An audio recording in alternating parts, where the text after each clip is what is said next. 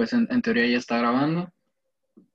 Entonces, pues vamos a hacer la intro. Sean bienvenidos nuevamente a su podcast ¿Cuál es tu trip? Después de un pequeño descanso. El día de hoy tenemos a Fernando Valencia como invitado. ¿Cómo estás, güey? Ah, hola, ah, gracias por invitarme. Ah, pues en verdad, nada nuevo, creo que como todos, aburrido por la contingencia, preocupado y esperando lo mejor. Sí, pues lo bueno es que ya llegaron las vacunas, ¿no? Ya está todo el plan, al menos en cuestión pública. Sí va, a estar tardado nuestra vacuna yo creo que no va a llegar hasta el 2021, pero pues, hay prioridades. Sí, había- hablando de vacunas, ah, también ah, creo que estaban poniendo como, ah, ¿cómo se llamaba? Ah, también creo que hace poco pusieron como, sí el IMSS puso como, ¿cómo se puede decir? Como, como carpitas para poner vacunas para la influenza. No sé si te habías enterado de eso, de que hay uno cerca de nuestra escuela en la que vamos. No, no sé. Am, sí, están, están poniendo vacunas para la influenza y, ah, no sé, pensé que algo- sería interesante decirlo. no, fíjate, ¿tú, tú le tienes miedo a las vacunas? Ah, si le tengo miedo a las vacunas, No, honestamente no. o agujas o algo así. Antes sí le tenía miedo, pero le perdí el miedo ya que el trabajo de mi madre consiste en trabajar con, a- con agujas, que es acupuntura, que es medicina china. Ay, pesado. Y al principio sí se ve ah, doloroso, pero en verdad eh, nada que ver, ni la sientes. Y se funciona mucho, están muy, muy bien. Tuve que aprender a no temerle a las agujas. Sí, porque luego como que sí te, se te limita un poquito en, en cuestión médica. Yo sí, al menos a, la hora de administrar medicinas, si ya estoy muy jodido, sí es como que pues ya la vacuna. No porque les tenga miedo o, pavor, sinceramente me, da un poco de igual. Pero pues, no sé, como que soy creyente de que natural va a sanar, así de que con agua y descanso el cuerpo lo va, va a eliminar. Mm. Pero pues claro, ¿no? Con gripa o cuestiones así, ya si es cáncer o uno, pues no, no creo que sane naturalmente. No, pues no, para nada. Pero pues cosas con la influenza no hay ni para qué arriesgarse, ¿sabes? Sí, pero se me hace muy curioso La cómo... influenza funciona el creo que ha matado más que COVID en general. Sí, eh, pues por tiempo. Ajá, yo creo que por cuestiones de tiempo se ha matado un poco más, pero te comentaba que se me hace muy curioso cómo el cuerpo al intentarte sanar te mata.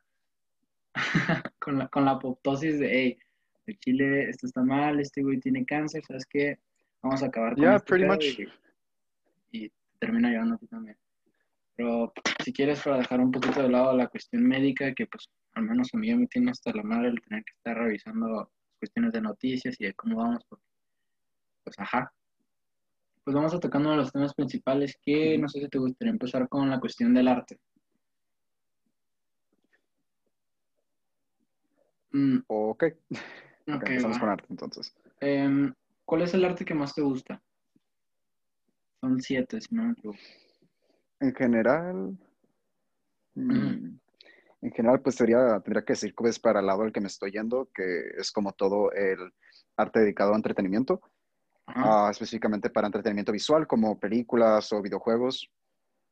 En sí siento que es una, sí es una gran inspiración para mí y pues me brinda mucha felicidad el querer trabajar para ello.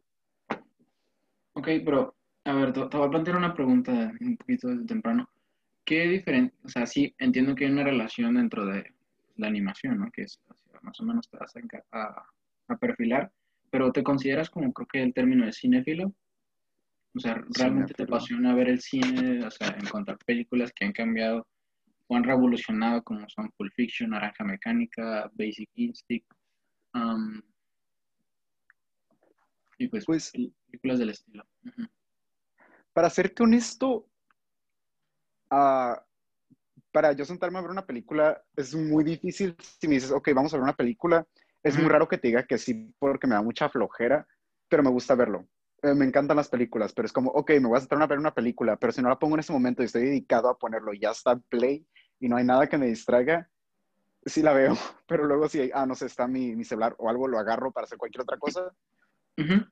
y solamente me voy perdiendo. Pero en cuestión de, eh, así en general, de películas, como a analizarlo, me gusta analizarlas, el cómo han evolucionado, el cómo eh, en sí se ha desarrollado todas las técnicas en cuestión de cinematografía, en, en o sea, siento todas las nuevas ideas que van surgiendo, más, no sé cómo, oh, sí, uff, ah, solamente analizando que cada, cada segundo, siempre, a veces solamente pongo una película y me gusta disfrutarla, porque me gusta disfrutarla, pero hay veces especialmente como con las de, con las películas de de Disney Studios, ah, podría decir que... Uh, sí me gusta, ah, a veces cuando lo veo, me, siento a ver las películas con mi familia, me quedo como, ¿sabes qué? o sea, si te das, sí me percato de muchas cosas que van evolucionando y van cambiando con el tiempo en ellas, pero aparte de eso no soy como muy analista al respecto. Pues, pues digo, también tiene que, ahí creo que entra un poco la personalidad de cada quien porque Ah, creo que a diferencia de ti, yo pues me convertí en alguien muy observador y muy analítico y no soy de esos mamadores que te dicen de que, eh, no, en la siguiente escena la copa de vino estaba vacía, pero la volvieron a llenar, entonces nada, esos detalles que probablemente son a propósito realmente no los otorgo tanto valor, pero encuentro como que muchos mensajes, muchos chistes, mucho humor, y, o sea, muchas cosas dentro de los diálogos, dentro de las escenas, dentro de, o sea, sí me estaba como que clavando un poquito dentro de la cuestión del cine, pero por, por esto mismo te preguntaba si, si existía cierta relación entre lo que haces de películas de cultura general y la cuestión de Disney o películas o de son producciones, ¿no? Como Pixar. Y pues hablando un poquito ahora sí de la animación, eh, pues uno de los cambios que he tenido pues es que ya entró el 3D y toda la computación, ¿no? Antes sí era como que mano a mano, cuadro por cuadro, para poder generar el movimiento del personaje. Mm, sí. entonces, hacia, dónde te recargarías en cuestión de gusto? ¿Te gusta más la idea de animar cuadro por cuadro, de empezar a manejar un poco las cuestiones tecnológicas para que tengan, pues, no sé, quizás mayor impacto gesticular, mayor impacto a la hora de un diálogo, lo que gesticula o, o argumenta una persona o un personaje dentro de la historia? ¿Hacia qué lado te recargas? Ok, era recargarme más senciente, como darle la expresión al personaje. ¿Y cuál es el otro? O dibujarlo, pues como en el caso de Blancanieves, de La Bella Durmiente, de los clásicos de Disney. O sea, ¿te, ah, ¿te refieres como entre 2D o 3D? Ajá, gracias. Sí, perfecto, precisamente. Ok. En lo personal, ambos me encantan y 3D, aunque se ve muy complicado, ah, tiene su chiste cada uno, porque todos dicen, ah, 2D no está complicado para nada, pero en verdad cada uno tiene sus cosas. Ah, honestamente, yo no soy tan orientado a la animación porque al principio estaba interesado ya que era de las, de las carreras más accesibles que encontraba aquí en México, más bien yo ya investigando más al respecto, me gusta la idea de hacerlo, no me gustaría dedicarme a eso en toda mi vida. Solamente para intentarlo una o dos veces y tener como la habilidad para poder trabajar en ello. Claro. Ajá, y tener como la habilidad para trabajar en ello si se necesita en algún momento eh, de, pues de, de, mi, de, mi, mano de obra. ah, pero me, me, gustaría a mí trabajar pues en arte conceptual o ilustración, que se llevan de la mano, más no son iguales. Em, en, en, pláticas anteriores me, me, habías comentado, pero pues, si puedes platicarme otra vez qué es la cuestión del de arte conceptual. Ok, entonces, arte conceptual.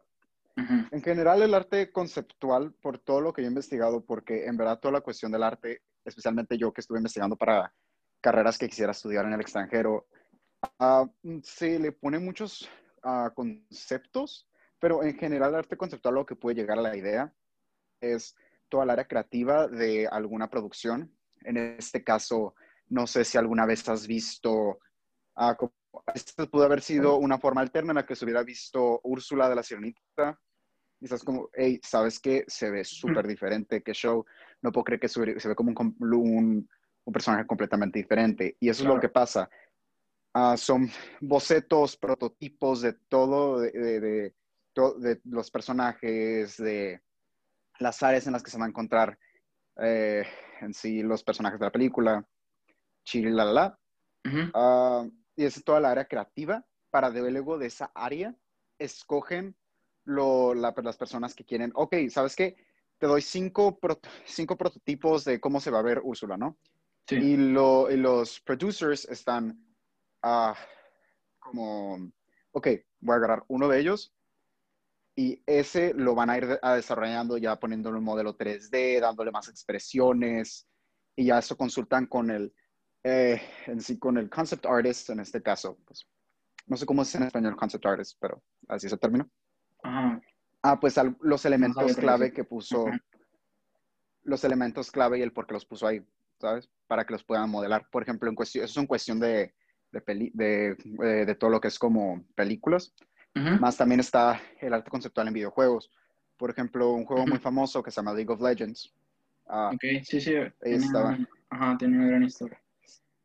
estaba investigando y en sí también para tú aplicar como, co- como, concept artist, um, tiene una manera muy específica, se podría decir. O sea, varía mucho de quién te quiera contratar porque mucha gente no, no sabe muy bien exactamente lo que un concept artist hace. si eso me va a entender. Porque hay gente que quiere mm, dibujos fo- foto, photorealistic, no sé cómo se llaman, se dice en español, creo que Realístico. fotorrealístico, o en sí, Ajá, muy realístico. realísticos, muy detallados, cuando el, el objetivo de la persona que se dedica a hacer concept art no es ese, sino en sí el diferenciar los elementos y como me, y me regreso a lo de League of Legends, Sí, estaba investigando un par de personas que ya trabajaron para Riot Games, quienes son Ujú. quienes se encargan de League of Legends. Y dicen que cosas que les gusta mucho es que ya pongas como la perspectiva en la que se ve el juego, cómo se vería el personaje, que pongas los diferentes elementos, que los marques muy bien y así ayudas a los programadores a hacer su trabajo más fácil. Ok, y, o sea, al, men- al menos, ya, ya que conozco un poquito más, o sea, sinceramente no, no he investigado tanto, pero pues por cuestión de percepción a la hora de, digamos, en mi caso, de leer el libro y después ver la adaptación, generalmente encuentras esas diferencias entre lo que tú generaste de tu imaginación y lo que ves en la película. Entonces es como, a ver, qui- quizás el personaje no era así, yo lo vi. Yo lo vi alto, moreno, y en la película es un güey chaparrillo, claro, ¿no? Entonces, Am, creo que es un, es un tanto complicado escoger y dentro de los bocetos que generan a lo largo de, pues, del desarrollo para poder encontrar el personaje mayormente adecuado para causar el impacto que, que buscan generar, tal cual, dentro de las personas, pues sí, sí tiene demasiado proceso, ¿no? Porque, digamos, creo que ah, en la plática que tuvimos en la, en la previa, pues el caso de Rapunzel, ¿no? Si Rapunzel, aunque la historia dice que es alguien am, de cabello rubio, y lo ponen con un cabello negro, pues siento que cambiaría por completo la percepción que tienes de la película. Es más, probablemente la película no haya tenido el mismo éxito que tiene ahorita en taquilla, ¿no? Y sucede lo mismo con el Joker. Probablemente el Joker es una gran película interpretada por Joaquín Phoenix, la, la última. Phoenix, no estoy bien la pronunciación. Pero Ajá.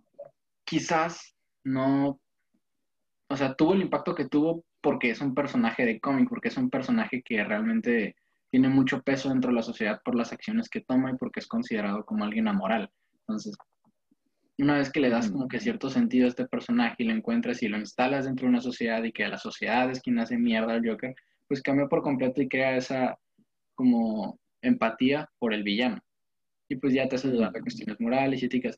Pero yo no siento, y realmente por cuestiones de investigación y por mismo criterio, que hubiera tenido el mismo impacto si fuera un payaso normal. Es como, No, pues para nada, porque prácticamente también tienes que, porque si es como, a cierto punto, ah, como es un trabajo en equipo completo, no solamente cae en Sí, sí, una sí, sí. persona, así que, así es como, cómo llegó este personaje a estar ahí, es Ajá. culpa de todo el equipo, porque tuvo que pasar por tantas fases de como, ok, estaba aprobado, aprobado, aprobado, aprobado, para que llegue a ese punto. Y para eso también influye mucho el source material, por ejemplo, cuando dices que ahorita es una adaptación de algún libro, por ejemplo, con mm, Harry Potter, ajá, ah, es Sí. la adaptación del libro, ah, pero vamos a decir que fuera una, que la, la adaptación de Harry Potter fuera de que, animada, ¿no? Y si hay rasgos que se dicen en el libro, pero por ejemplo, vamos a decir que creo que no me acuerdo con qué personaje, ah, no dicen que, eh, vamos a decir que a Harry nunca dicen de qué es el color de sus ojos, nunca sabes, así que esas son cosas que pueden tomar libertades los artistas, pues para hacerlo, ¿sabes? Para, pues, no es como que no va a tener color de ojos. Sí, ah, No, de hecho, si no tiene ojos es un... O sea, ah, perdón, perdón por la interrupción, es que me acordé de cuando estaban generando el boceto de Darth Maul, creo que es de Star Wars, el, de la 1, el de los picos, le, pidieron, creo que es al, concept artist, dibuja tu peor pesadilla. Y real, el boceto que dibujó es, es espantoso, es horrible. O sea, si yo lo hubiera visto en el cine, probablemente odiaría, la saga por el impacto que me generó verlo a los 15 años, ¿no? Digo, la película la vi como cuando tenía como 8, pero cuando vi el dibujo original, era espantoso, era sin ojos, que le salía sangre, que tenía, o sea, entonces ya tomaron como que, fueron como, ok, la verdad esto sí está muy potente y pues le va a causar hasta pesadillas a los papás y eso no es lo que queremos. Entonces, pero tomaron muchas bases. Entonces, Ajá. Eh, entra, mucho en juego el, eh, insisto en esta parte del impacto que va a tener la imagen creada. O sea, te digo, hasta ahorita, siguiendo con el caso de Rapunzel, porque, insisto, la práctica que tuvimos estuvo muy buena, lo hubiéramos grabado el, mismo color del vestido, no creo que fue fuiste tú quien lo comentó, cambia por completo si, si hubieran escogido un tono, una tonalidad roja, una tonalidad amarilla, o sea, porque dentro de la iluminación... de color. Ajá, o sea, cambiaría muchísimo todo lo que, lo que viene después de la película, ¿no? El trasfondo y lo que, pues, hacia dónde puede derivar, creo que sí altera mucho en, cuestiones de, de, la animación. Sí. Mm, ¿Qué artes practicas? O sea, me imagino que practicas dibujo. Antes de iniciar esto me estabas diciendo que pintabas, pero ¿qué otras artes? ¿Qué otras artes? Artes, artes. Digo, ah, o sea, como, por ejemplo, como en arts, soy una persona como muy ah, de arts and crafts, o sea, me gusta como hacer mucho como origami o hacer cosas con mis manos. Ah, el, el, tejer me gusta mucho, al igual que el estar, el, el, bordar. Es algo que, este, que aprendí este año. Ok, interesante. Ah, pero, y también al arte de la danza le, di, le quise dar una oportunidad, más no fue lo mío, aunque en esas pocas asambleas que salí, no quiero recordarlas, pero todo por un punto extra, ¿no? No, y aparte lo intentaste y creo que o sea, siempre, de hecho, no, me gusta mucho últimamente la idea del coaching, la idea de sí, tú aviéntate y, y, pues, pero, ajá, creo que sí, realmente es importante el, si, si te late algo, mínimo, darle la oportunidad de, ¿no? O sea, de no quedarte con las ganas de, ah, pues yo nunca lo intenté porque no me llamó la atención, independientemente de si te llame o no la atención, si en algún momento tienes ese esbozo de hacer las cosas, siento que, pues mínimo les des la oportunidad, ¿no? O sea, en mi caso, yo no he leído Harry Potter por cuestiones de, contextuales, ¿no? De que se me dijo ciertas cosas, entonces no, me he atrevido a leerlo, pero le quiero dar la oportunidad, me perdón, a la saga, porque en, en, cuestión de cultura general es algo muy importante y causa un antes y un después en cuestiones épicas a la hora de, elaboración de, de, una saga, ¿no? digo, hay más trasfondo, ¿no? El mismo Tolkien con El Señor de los Anillos me parece alguien, no sé, es, un maestro para mí. Pero, o sea, este, este, tipo de cuestiones siento que, o sea, de hecho, no sé, te felicito por atreverte a aparecer. Sinceramente no te ubiqué. Ah, pero... Qué bien que no me viste. No, no, o sea, no, no pasa absolutamente nada. Porque yo siento que sí es importante al, menos probar un arte y desarrollarlo como hobby. O sea, la misma literatura pues entra dentro del arte y por eso la considero tan importante y hago mucho hincapié en lean y todo.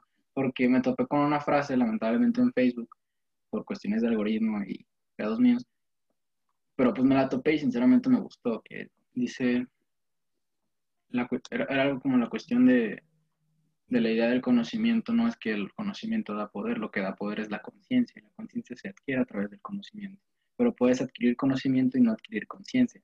Entonces, al separar estas dos cosas, pues me sentí muy estúpido porque pues yo estaba anhelando el conocimiento y quizás estaba perdiendo parte de mi conciencia y me crea muchos debates de, de si las cosas que estoy haciendo son porque me nacen hacerla a mí hacerlas a mí porque algo más me está diciendo hazlo.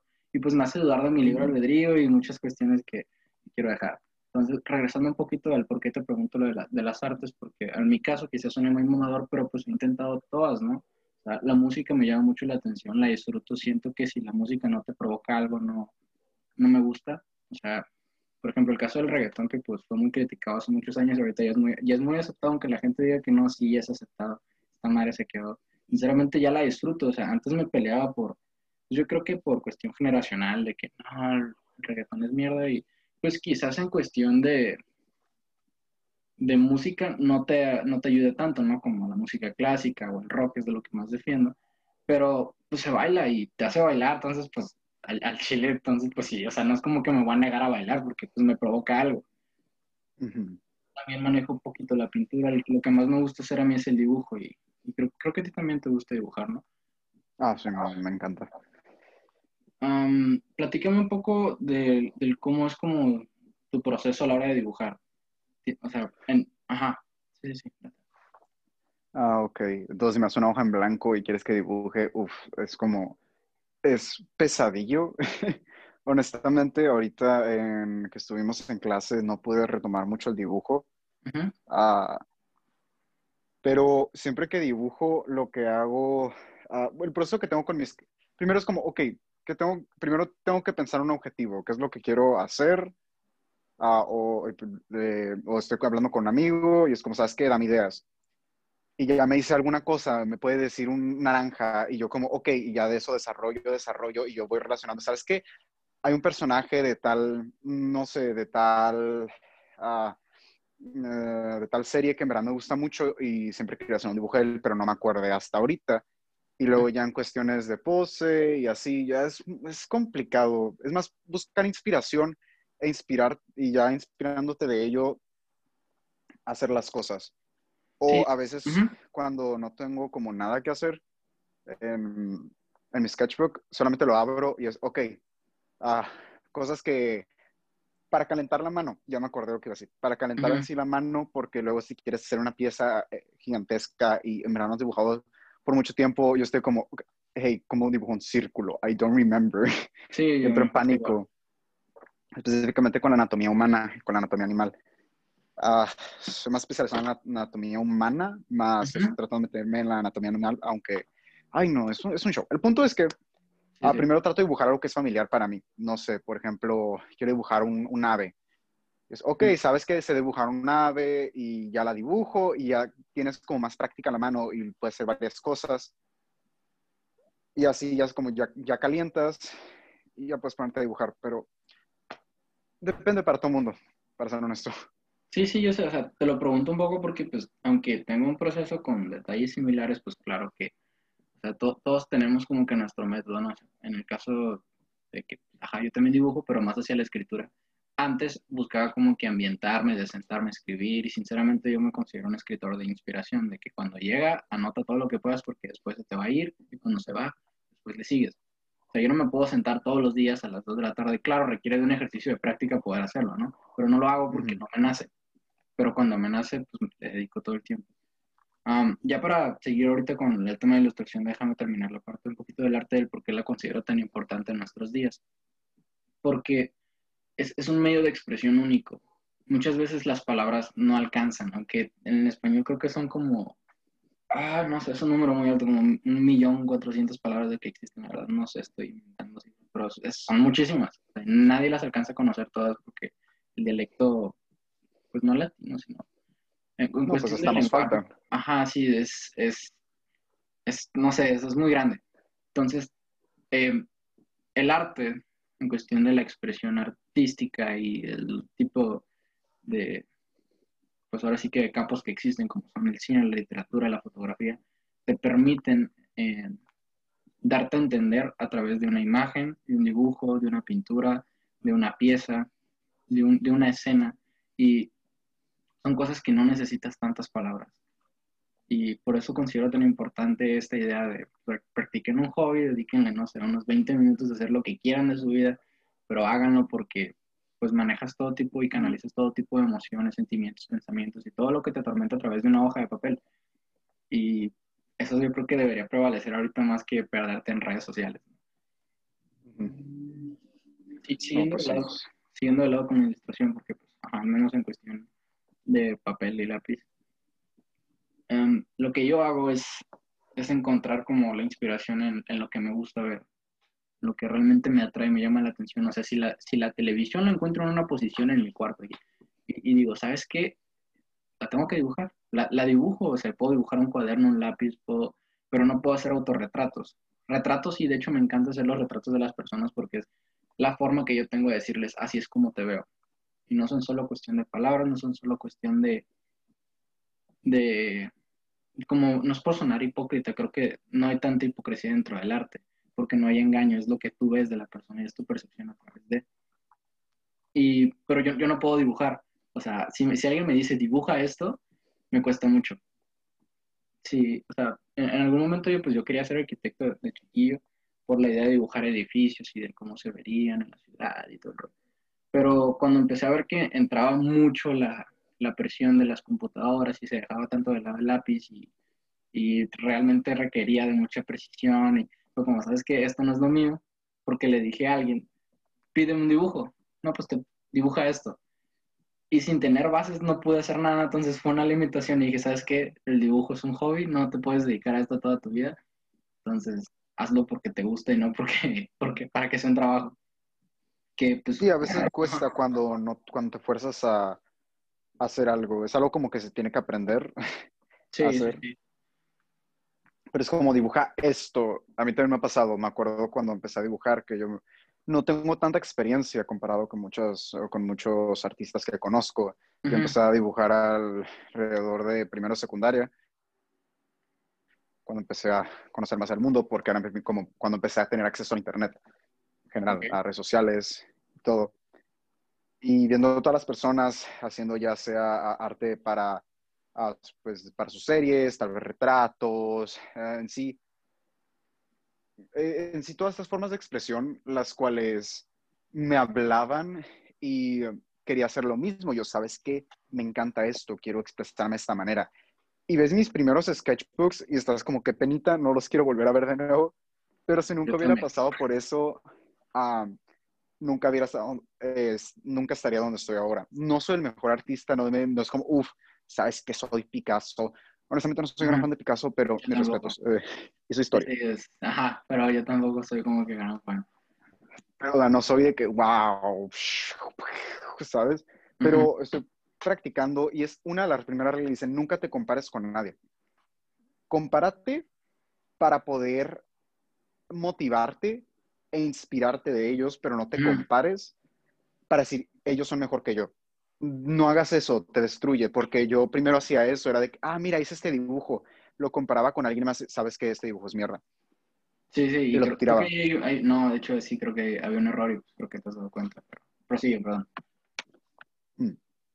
O sea, literal, así yo pensaba, y era una manera muy tóxica de pensar, y como tengo en sí todo mi, mi círculo social, todos mis amigos, muchos de ellos se, pues, se dedican a, se quieren dedicar a una carrera artística.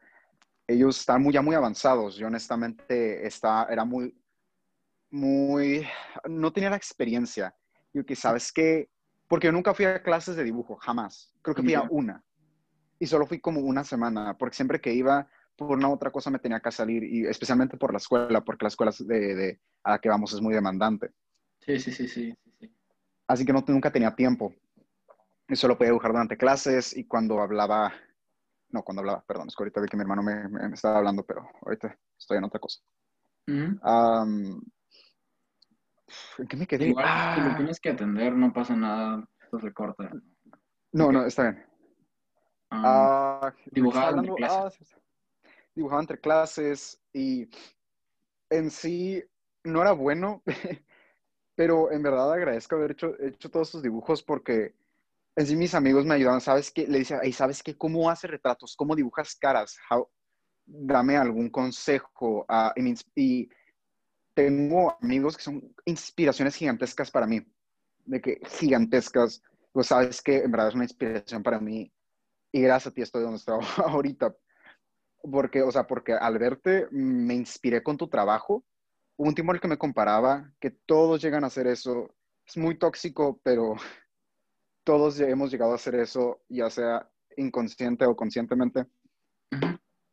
Pero inspirarme, ¿sabes qué? Ok, en vez de, ah, no, es mejor, mejor analiza qué es lo que hizo. Ok, entonces, ¿qué figuras puedes sacar de este dibujo?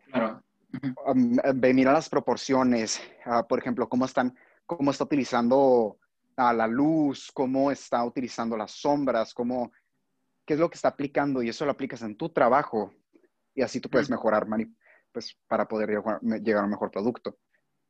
Sí, sí, desde luego. Y, o sea, pues siempre requego mucho en esta frase desde que la escuché en una, en una ponencia, no me acuerdo el nombre del chavo, pero pues, ahí está, se llama el pensamiento, vivir sin pensamiento crítico, algo así. Está muy bueno. Y habla de que existe la influencia, pero nunca la manipulación. Y creo que muchas veces cometemos el error de, a nivel general, porque yo lo he cometido por lo que escucho tú también, de al compararnos, darnos cuenta de que quizás no somos tan buenos como ellos, pero dentro de nuestro contexto y nuestras situaciones nos hemos desarrollado mucho. Y, o sea, donde estás ahorita en cuestión de dibujos, sinceramente no he visto tus dibujos, pero pues, o sea, sabes hacer retratos, sabes encontrar como las proporciones dentro de la, de la cuestión anatómica, tanto de un animal como de una persona, y yo no puedo. Pero siento que deberíamos quitar esa parte de él es mejor que yo, porque va a haber cientos de personas que van a ser mejores que tú por más que intentes superarlo, siempre va a haber alguien más. Y probablemente en esa búsqueda de querer ser mejor que alguien más, no hagas que tu trabajo valga tanto la pena. Porque es como, nunca llegué a ser como él, pero tienes un historial único que tiene tu técnica, tiene tu, pues, tu personalidad, o sea, plasmas todo, tus propias características, tu propio, ¿cómo se llama? Tu estilo. Y no te das cuenta de ello porque tú estás intentando como pues no, no es reinterpretar, al contrario, es como copiar el estilo de otra persona. Y cuando lo interpretas, que es lo que pues al menos estás haciendo ahorita, cobra mucho más valor, porque no es el mismo dibujo, al contrario, es completamente distinto, aunque tengan muchas cuestiones similares, es, es muy distinto. Y ya que comentaste lo de Picasso, en cuestiones de pintura, a mí no hay pintura que me, hasta ahora no hay pintura que me haya hecho llorar, que me haya hecho sentir algo, no me mueven tanto las pinturas y sí me pregunto qué está mal conmigo porque no es lo mismo, digamos, que si leo un poema, que si veo, no sé, una película, que si veo una foto, esas, cosas, un cortometraje me hacen llorar, me, me tocan una parte muy sensible emocionalmente, pero una pintura no. ¿A ti las pinturas te provocan algo? O sea, ¿realmente te llaman la atención en algo? ¿Les encuentras algo a las pinturas? Ahora sí que las pinturas te dan... So, pinturas, y que provocan alguna emoción Depende mucho. Por ejemplo, cuando voy a museos, no soy la persona que se sienta a ver 20 minutos una pintura, me enfado. Honestamente me enfado. O sea, puedo quedarme ahí pretender si quisiera, pero me enfado. Es como me gusta verla. Y luego si quiero verla de nuevo y en verdad me interesó, regreso. O sea, no, no me trato de forzar, pero por ejemplo, si hay pinturas que me digo como, wow, mira el detalle. Por ejemplo, cuando fuimos a este museo, no, ah, no, espera, no sé si fuiste. Yo no fuimos a un museo Ok, había una parte que era de arte, de arte, uh, creo que chino, y había un scroll de viejísimo, pero veías los detalles, estaban tan diminutos, pero veías tanto detalle en cada uno y tú cómo hicieron eso, ver cómo, el, cómo todos los, cómo utilizaban, oh, no, era como, wow, yo el verlo me, me quedaba como, wow, la técnica, la forma en lo que hicieron, cómo lo hicieron, quiero saber cómo lo hicieron. Y pues sí me quedo, cuando me quedo a admirarlo es como para ver qué hicieron y solo admirar su trabajo porque ah, ya sea pequeño o grande, cada cosa, o cuando ves las esculturas, ¿has visto las, las esculturas como, uh, ¿son mármol, se diría? No, no mármol. Ah. sí, pues sí, las esculturas sobre mármol, sí. Si has visto como de, de, dioses o así, las esculturas sobre piedra que has visto como de dioses que son todas blancas, todas bonitas, sinceramente, ah, encuentro muchas cosas. Eh, fíjate, me mueve más la escultura. O sea, cuando ves el, el velo de una novia eh, tallado, o, ves las redes y creo que, ah, ¿cómo se llama esta escultura? Y la neta creo que es la captura de... Se me fue el nombre. Pero, ajá, y ves cómo las manos tienen la sensibilidad sobre la piedra. es, Dios mío, o sea, realmente digo, por, por, cuestión, digamos, de tiempo, pues tenían horas y horas, ¿no? No había otra cosa que hacer, no había televisión. Pero es cuestión de demasiado tiempo, demasiada dedicación a algo para que logre capturar tal cual la esencia de lo que el artista quería retratar sobre piedra. Ahí es donde al menos entra esa, pues no sé, magia, esa capacidad que tienen o que tuvieron más bien estos personajes. Sí, porque luego ves como cuando ven de que hacen los, la como ropa traslúcida, como si fuera como decías, como algún velo y puedes ver la textura de la piel atrás y estás como, wow, ¿cómo hicieron eso? Te quedas como en, ah, se cae la quijada. Sí, yo, por eso quiero ir a Florencia, me parece que es una de las cunas de así que por poco que investigué, sí dije, tengo que ir, tengo que ir, sinceramente voy a hacer todo lo posible, así me vaya de, de mochilazo, no sé, que creo que son las experiencias que quiero tomar en mi vida. Quiero ir. Pues ahí ponlo en tu bucket list. Ya Cosas antes de morir, ¿no? Desde los 10 ya está, eso madre. Pero ahora permíteme como que sacar un poquito de, de contexto de la ilustración en un papel hacia la ilustración en cuestiones del pensamiento y de la mente, ¿no? Movimiento que surgió no en Francia, o sea, no quiero hablar tanto de historia, pero pues entra, porque durante la ilustración en sí, la Revolución Francesa fue cuando por primera vez en, oh, ¿cuándo fue en 1879, no? 1870 años, en 1800 años no se habían tocado los derechos humanos para nada, aunque claro, se sigue buscando el beneficio de, pues de la nobleza o de los altos mandos en cuestión de poder, pues ya entran los, los derechos humanos. Entonces, ¿dónde encuentras tú la, la, ilustración, en este caso el camino que te gusta seguir hacia lo que te gusta pensar o cómo se desarrolla tu pensamiento en cuestiones de qué consumes? ¿Qué tipo de contenido te gusta ver? Ah, espera que me perdí, lo siento. Ese es el resumen, o sea, que, qué tipo, o sea, porque pues, tu pensamiento, al menos por lo poco que hemos platicado, sí se recarga mucho hacia un arte no por poner etiquetas, pero realmente te llama mucho la atención, se nota por cómo te expresas. Entonces, ¿qué tipo me llama la atención? Por eso te pregunto, me causa interés el qué tipo de contenido consumes, qué ves, qué... ah, que es como... Ok, ok, perdón, es que solamente porque dije, hoy no, no sé nada de historia. no, no, tranquilo, o sea, no te preocupes. O sea, sí, ok, so, Generalmente, ¿qué tipo de contenido consumo? Pues en sí mis hobbies en general, me encanta jugar videojuegos. Así es como aprendí inglés más que por clases. En verdad en clase de inglés nunca hacía la tarea ni nada. Era porque tenía todos mis videojuegos en inglés. Y en sí al forzarme a aprender el idioma solamente se me pegó. El escuchar el inglés, el leer el inglés, así se me pegó, pues juego muchos videojuegos. En este caso me gusta mucho Nintendo, si tenemos que irnos a, a lugares más específicos. en sí, pues me encantan las películas animadas. Mm. También me gustan mucho las películas en, general, pero las animadas son mis favoritas. Ah, por ejemplo, no sé si viste Class, que sacaron el año pasado.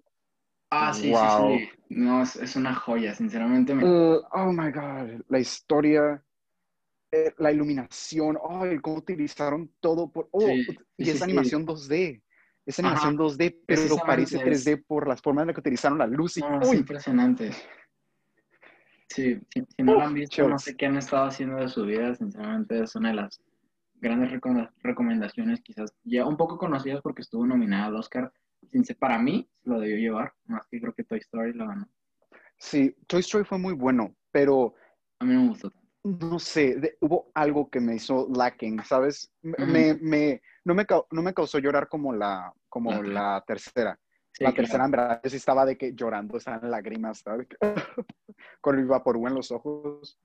Sí, sí, sí. Es que, no, sé, para mí, en mi caso, Toy Story sacaban la 3, la 4 no la quiero ni ver.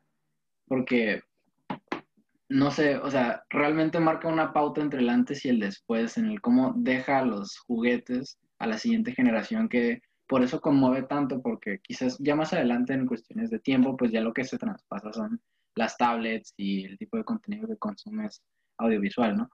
Pero en cuestión de juguetes, pues todas las generaciones que tuvieron sus juguetes y vieron que sus carnalitos lo tienen, o sea, yo en mi caso todavía tengo juguetes de mi infancia y no los pienso tirar porque forma, o sea, es parte de mi identidad. O sea, el que yo haya jugado con ellos, o sea, con mis Hot Wheels, que ahí los tengo guardados, limpiecitos todos los días, porque son con lo que yo jugué, son con lo que aprendí a generar mi propia imaginación. Entonces, cuando Andy deja esos juguetes, como ten, los Bonnie, como sabes que ahí se acaba, por eso me conmovió tanto. Y en la 4, pues ves que Bonnie, la neta, es una hija de puta que no juega los juguetes y que realmente, pues, es una niña y se dedica a, pues, crea a Forky, que es como, ok, qué, bueno que le des un personaje vida y que sea tan existencialista y que todo el tiempo se quiera morir, que crees una concepción muy humana, pero, ajá, porque creo que aunque muchos lo neguemos, nos seguimos viendo como basura. Y al menos si no, pues en mi caso yo sí creo que dentro de mis negaciones es que porque me veo como basura y por eso tanta identidad con Forky y todo, el pedo.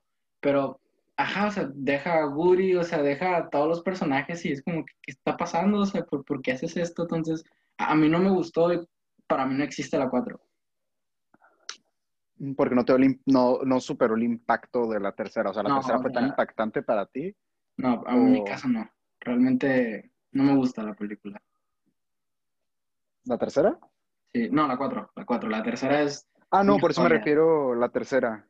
Sí, sí, Porque pienso que no te gustó. Es decir, la cuatro quedó muy underwhelming para muchas personas. A mí lo personal es que tienes que verlo con diferentes ojos. Por ejemplo, la animación está bellísima y yo como, oh Dios santo, está bien bonito. Viéndolo como con ojos de artista, podrías decir. Sí, está muy detallado. Wow. Es impresionante ver la, el trabajo que le dieron al, pues al algodón, en el caso del cuerpo, de, o sea, los, no, no, no, o sea, ajá, entiendo. La porcelana. Sí, es impresionante. como le dieron como ese toque rosa que agarra la porcelana con el tiempo cuando ya están viejitos, wow. O sea, ahí sí entra.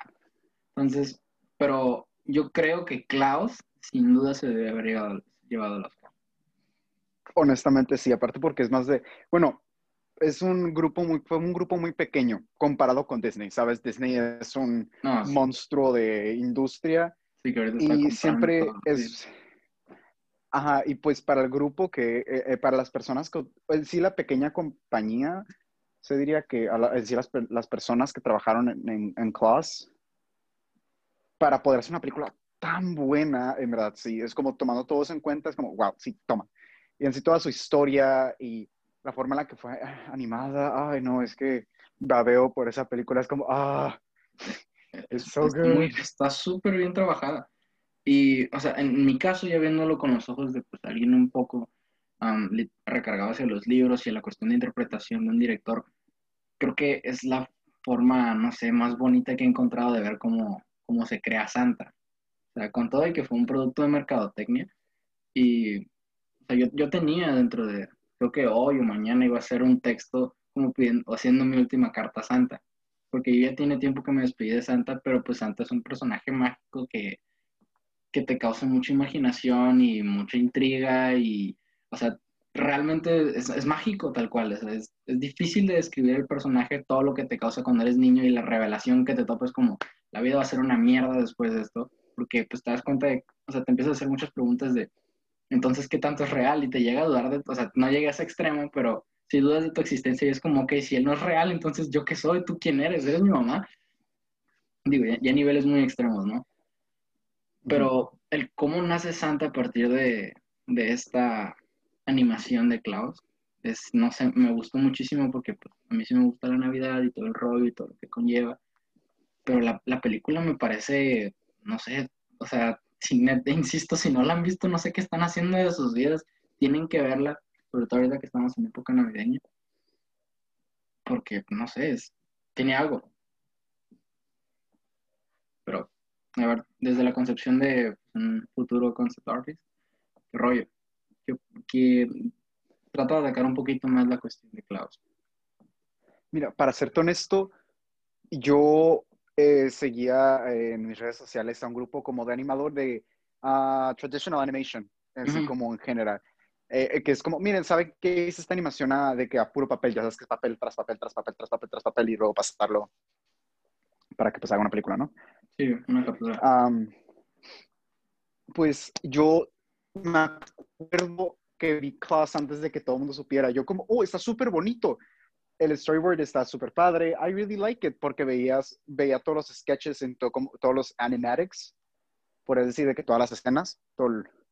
y yo, ah, ok, I really like it. Pero cuando vi que se estaba haciendo esta gran cosa, yo, wow, wow, wow, esto está avanzando muy rápido.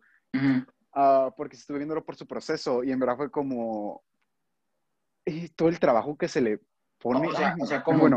viste paso a paso de la, o sea, más o menos le diste un seguimiento a cómo Klaus se generó. O sea, no de que estuve ahí, estoy súper enterado, pero sí vi muchas escenas y en sí ya estaba enterado de la existencia. No, pues, y pues yo ya estaba como, oh, ¿sabes qué? Está muy padre. Y la forma en la que estaban de que uh, estilizando todos los personajes, también, me- no sé, ay, no, solo me robó mi corazón. Era de que, ay, Sí, sea, hasta en cuestión de guion, es, no sé, es muy buena la película, sinceramente. Por eso creo que se debió haber llevado al Oscar. sí, me acuerdo que todo el mundo estaba bien enojado porque no había ganado, Pues no, pero... incluyéndome.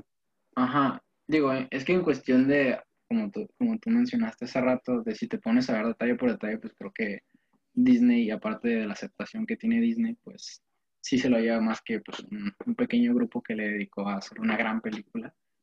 Pues creo que por eso es película Disney, ¿no? Pero, Sí, como, uy, no sé, eh, eh, perdón, perdón, pero creo que la peor película que he visto de Disney, lo siento, pero honestamente salí y estaba, no puedo creer que Disney hizo esto, era de que solamente era un cash grab, ¿sabes qué es un cash gra- gra- grab? Que hacen algo por dinero. ok, pero, Um, ajá, prosigue. Era la de, la, la, la secuela de Ralph el Demoledor. Ah, sí, la es que Ralph Sí, sí, sí, sí, sí, sí. Puta, salí enojado, otro show, porque en verdad Ralph el Demoledor fue, fue como de las películas que me marcaron mi infancia, me encantó. De hecho, es muy La primera, la primera es buenísima. Yo dije, sí, oh, van a sacar una secuela, está tan feliz. La vi y me quedé. No me reí ni una vez, no me causó ningún sentimiento, solamente veía lo bonito de la animación, era todo. Sí, Era y- como, ah, ok. Y es que, de hecho, bueno, en cuestión de, pues es como para generar dinero las secuelas. De hecho, es raro que una secuela sea buena.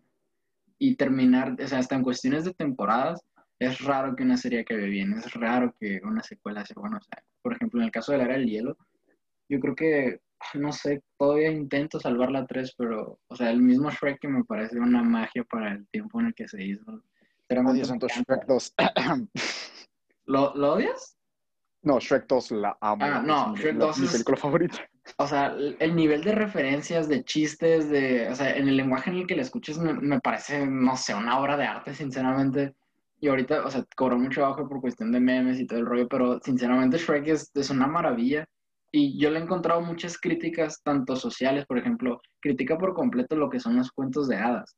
Y como niño no lo entiendes porque pues no estás viendo, ajá, de hecho termina siendo una especie de cuento de hadas un poco más realista, pero la forma en la que Shrek arranca la página de la hoja, de, ay, sí, como si esto pasara, es como, wow, wow, wow, o sea, están atacando por completo toda la estructura de los cuentos de hadas y si lo quieres ver así, pues es cierto un putazo a Disney. O sea, Ah, es que toda la cuestión hoy- es, es, mm, o sea, pero Shrek tercero mm, ya no está tan buena, ya no me gustó tanto, aunque tiene, o sea, y la 4 ya me parece súper innecesaria. Ok, la tercera te puedo decir que a mí me encanta por el hecho, por ejemplo, muchas secuelas de Disney específicamente, ah, Mm, se quedaron mucho en mi corazón por mi infancia y por los recuerdos que tengo de ellas, más de si eran buenas o no.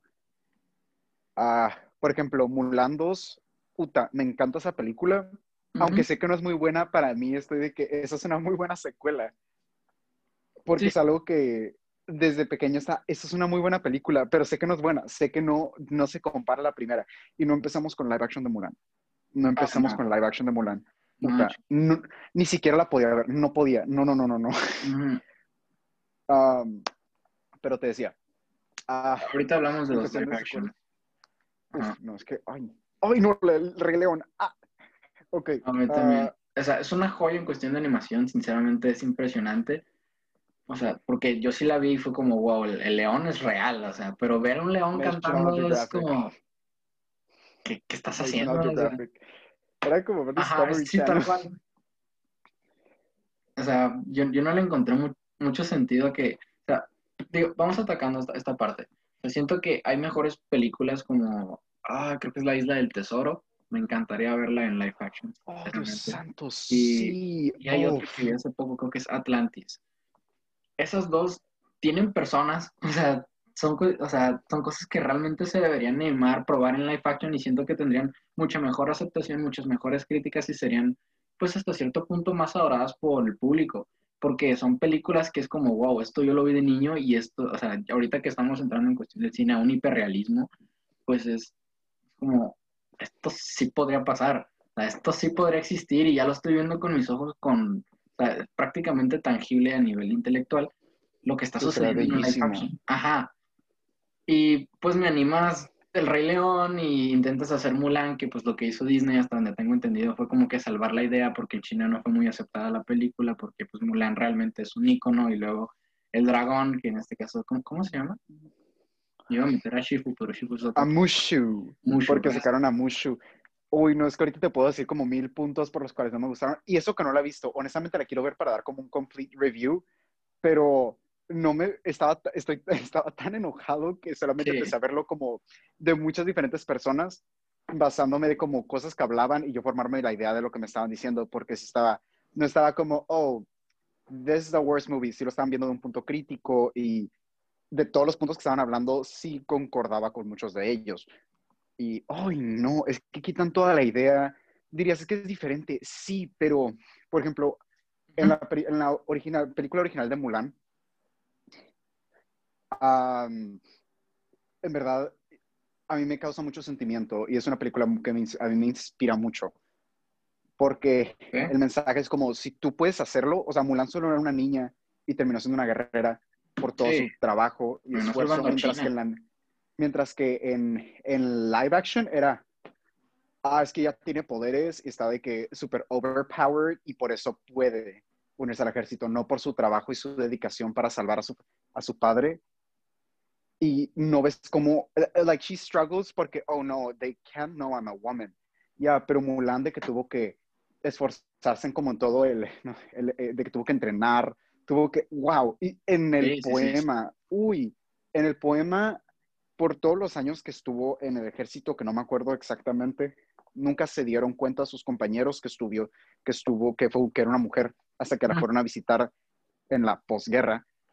Uh, y me acuerdo que estaba diciendo esta persona, en el cual llegan y es como, no puedo creer, eres tú, o sea, eres una mujer, y sí, y por cómo nunca nos dimos cuenta, y hicieron una referencia de esta frase en la, en la live action, okay. más eh, fue muy mal utilizada, no dio el impacto, fue, o sea, algo que en verdad es tan importante, podría decirse, porque le dice, cuando ves Ah, como un hare. ¿No sabes qué es un hare? Es como un conejo, pero es como un tipo conejo.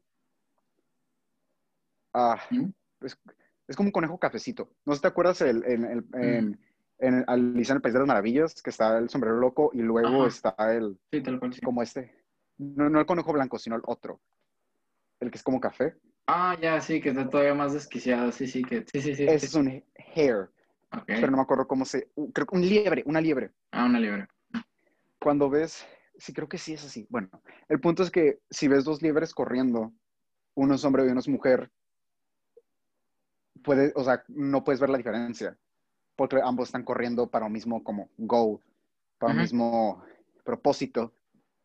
Pero, o sea, si tú los pasas a observarlos, no puedes ver si, si es un hombre o una mujer hasta que literal estén detenidos, vas y los checas. Ajá, tal cual, sí. Y eso siento que es como un gran impacto de que sí, o sea, no hay diferencias, son dos personas que están determinadas para llegar a cierto punto y no debería por qué haber diferencia entre uno y el otro. Y en sí, Mulan fue como tan inspiracional porque, o sea, yo, o sea, o sea, cualquier persona puede llegar a hacer lo que ellos quieran con esfuerzo y dedicación y no sé, solamente me habló tanto y el cómo, no sé, I just loved it. Ah, y pues con la nueva, ay, no, ah, no, no, no. ajá, te, comentaba que lo que siento, bueno, más bien pienso que quiso hacer Disney, fue como que rescatar la parte de, de ok, quizás no atacamos a Mulan de, de la parte adecuada porque pues, es un personaje real, es algo real todo lo que sucedió con Mulan. Entonces, fue como, por eso quitaron a Mushu, porque Mushu era el, el que le causaba problemas a Mulan. Entonces, siendo el dragón un, o sea, un animal icónico dentro de toda la cultura oriental, creo que más hacia China, pues es como, a ver, me estás atacando a mí, estás atacando mi cultura, mis raíces, mis orígenes, cómo te atreves. Entonces, yo creo que Disney le tiró hacia allá. Entonces, no sabemos qué críticas haya tenido en China, pero siento que al intentar hacer eso, pues claro que la aceptación mundial es como, a ver, estás, estás destruyendo por completo las bases de, de tus propios orígenes. O sea, si vas a hacer Mulan, pues hazlo con otro título, con otras ideas, porque, digamos, es lo mismo que con el Joker. o sea, si hubiera sido otra película quizás producida por Disney, pero así como la historia real de Mulan, probablemente no hubiera tenido tantas críticas tan negativas como tuvo las positivas el Joker, siendo un personaje de cómic tan importante y a, nivel de cultura general, ¿no? De cultura popular. Entonces, insisto, el, utilizar, por eso el, utilizar el personaje a veces te puede jugar a favor o en contra. Mm, ¿Qué otra? Oh, by the way, de que respeto a las personas que le gustan la película, eso solo es opinión personal, por favor no me ataquen. No, no, claro, o sea, mm, es por cuestión de debate y claro que digamos que no me gusta cerrar en esto, pero pues cada quien tiene su opinión.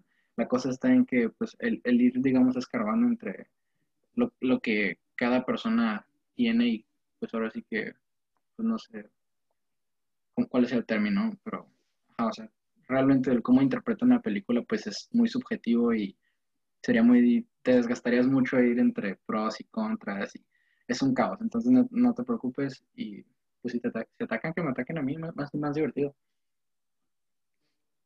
Y pues, ajá, todo lo que se ha dicho aquí hasta ahora que no hemos atacado nada más que Mulan, pues son nuestras opiniones y no pasa absolutamente nada. Pero te preguntaba qué, qué otra película te gustaría ver en live action. Live action, ah, pues en cuestión como, ah, en cuestión de como artística, en sí, uh, El Rey León, siento que sí pudo haber funcionado. ¿Pero? pero aquí está la cosa. no dieron expresión, no, no, dieron la suficiente expresión cada vez que hablaban, no podías, no podías conectar a ese nivel, no puedes, a ese nivel personal como en la animada que te estaban tan llenas de vida. Y pues en verano es live action porque también toda la, toda la película está animada, solamente que está más, acerca, más cercana a la realidad. Ah, por ejemplo, cuando se cayó Mufasa, yo en la original aún lloro cuando lo vi, estuve Y es, o sea, realmente te pega esa escena, incluso cuando, ay, ¿cómo? es que se me olvidó el nombre del, protagonista, pero perdón a los fans de, de esta película, pero, ajá, cuando se queda el leoncito y viene toda la manada de, Bulls. Ah, de Simba y es, Mufasa es el papá. Ajá. Cuando ves a Simba, cómo se asusta ante toda la manada porque pues van con todo y lo van a arrollar. En la, en, o sea, si te asustas y es como, pues corre, güey, o sea, te van a matar. Y pues en la película, pues es como, pues no sé, es algo hasta cierto punto natural, es algo que puede pasar y no, no tiene tanto impacto. O sea, hay, un, un, meme que pues a mí me causó mucha risa en su momento, que ponen un león atacando a un búfalo, ¿no? Entonces, de que me sentí mal cuando vi al león atacando al búfalo, pero le puse un signo nazi y yo ya no me siento tan mal por lo que está haciendo el león. Entonces, a, a mí me causa mucha gracia porque pues, o sea, se me hizo súper innecesario eso, pero Ajá, o sea, no, no alcanzas a tener ese detalle que tiene la animación. A mí, es animación, pero. Ajá, o sea, es que en sí pudo haber funcionado, ese es el pedo, o sea, pudieron haberlo hecho, pero como querían que fuera tan real, no se arriesgaron a ponerle, que porque sí vi de que edits que hacía la gente y se veían como mil veces mejor, podías ver las expresiones y en verdad, o sea, no se veía mal, o sea, se veía súper bien, deberías decir, wow, esa es una película que se vería pero era ver literal, era literal ver Discovery Channel y le pones un voiceover de, de la película de Relón. ¿Sabes cómo yo sentí toda la película? Sí, o sea, incluso, incluso cuando cantan, o sea, a mí fue como, pues, no, o sea, porque son de mi infancia y todo, pero no, no. O sea, ¿Qué opinas de lo que hizo Sega con Sonic? ¿Crees que fue una estrategia o...? oh, no vi la película, la quiero ver. Ah, dicen que es muy buena. Sí, creo que lograron animar bien a Sonic porque estaba horrible. No sé si viste los sketches. Estaba. Ah, te refieres como toda la controversia, si lo hicieron como mercadotecnia para grabar, llamar atención o todo. Sí, ¿qué ah, honestamente no sé, porque, ok, yo siempre he sido fan de Sonic en cuestión de los juegos. Y mi juego favorito de Sonic es su peor juego que tiene. es uno que sacaron en 2006 que tiene, lo sacaron con tantos defectos que era casi injugable. Ok. Ah, o sea, literal de que puedes cruzar paredes, pero a mí me encanta por la nostalgia y porque en cuestión de historia es mucho más como oscura, mucho más seria. Eso me gusta mucho, pero en sí los juegos de Sonic han decaído mucho durante los años y en verdad Sonic está muy muerto hasta cierto punto.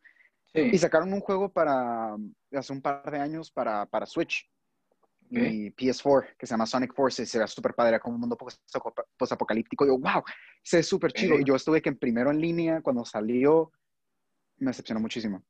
Mm, y yo, como, ah, Sega, lo tenías ahí, ahí estaba, ahí estaba. Sí, sí, ahí estaba otra vez el despunte.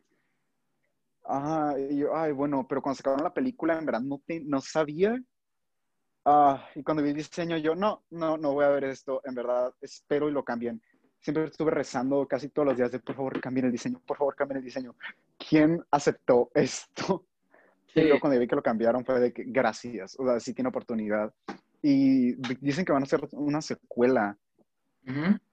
Y estoy emocionado, no la he visto, ya que lo pienso, tal vez me la, la pongo a ver después de, de, esto. Pero no es como el caso de Breed of the New Wild, creo que se llama el juego de Zelda. Oh, Breath of the Wild. Uf, such a good Breath of the Wild. Gracias. Que sinceramente yo no lo he jugado, pero pues me aventé uno que otro gameplay y es, no sé, o sea, verlo visualmente es muy atractivo, me llama mucho la atención y, y para hacer un juego nuevo, aunque sea de Zelda, que pues empezó siendo 2D, creo que sí le han dado muy, un muy buen seguimiento en cuestión de desarrollo. Uf, a Zelda, yo no, okay, yo nunca he sido tan fan de Zelda, me, tengo el juego, y no lo he terminado. Me quedé con, cuando iba a hacer contra Ganon. Pero solo lo dejé y ya no lo toqué. De que me lo eché todo en, Semana Santa como hace dos años. Sí, sí. Uh, pero lo dejé de jugar porque creo que se me había acabado el equipment y me daba mucha flojera ir a otros lados. Pero tengo una amiga que ya completó el, el, juego más de tres veces en la dificultad más alta al 100% y eso eso sí está difícil de hacer, especialmente en Breath of the Wild, porque hay unas cositas que llaman Cork Seeds, que están escondidas en todo, todo el mapa y tiene, hay como más de 100. Ay, es mucho. el punto es, mis respetos. Mis respetos. Son collectibles que en verdad no te dan nada, no te dan nada. El premio es de que otro seed, pero es más grande y no puedes hacer nada con él. Y yo mi amiga de que ¿en serio hiciste todo eso para eso? Y yo, sí, tres veces. Que sí causa como cierta satisfacción. Yo creo que ahí entra el mérito de los videojuegos. Ajá, hay imágenes, hay textos que, pues muchas veces por eso caes dentro de los videojuegos, porque te dan tanto nostalgia como te generan dopamina, como te generan muchas cosas porque pues, literal te sumerges en la vida del personaje y lo encarnas por eso tiene tanta trascendencia y, y creo que cobran tanta importancia los videojuegos.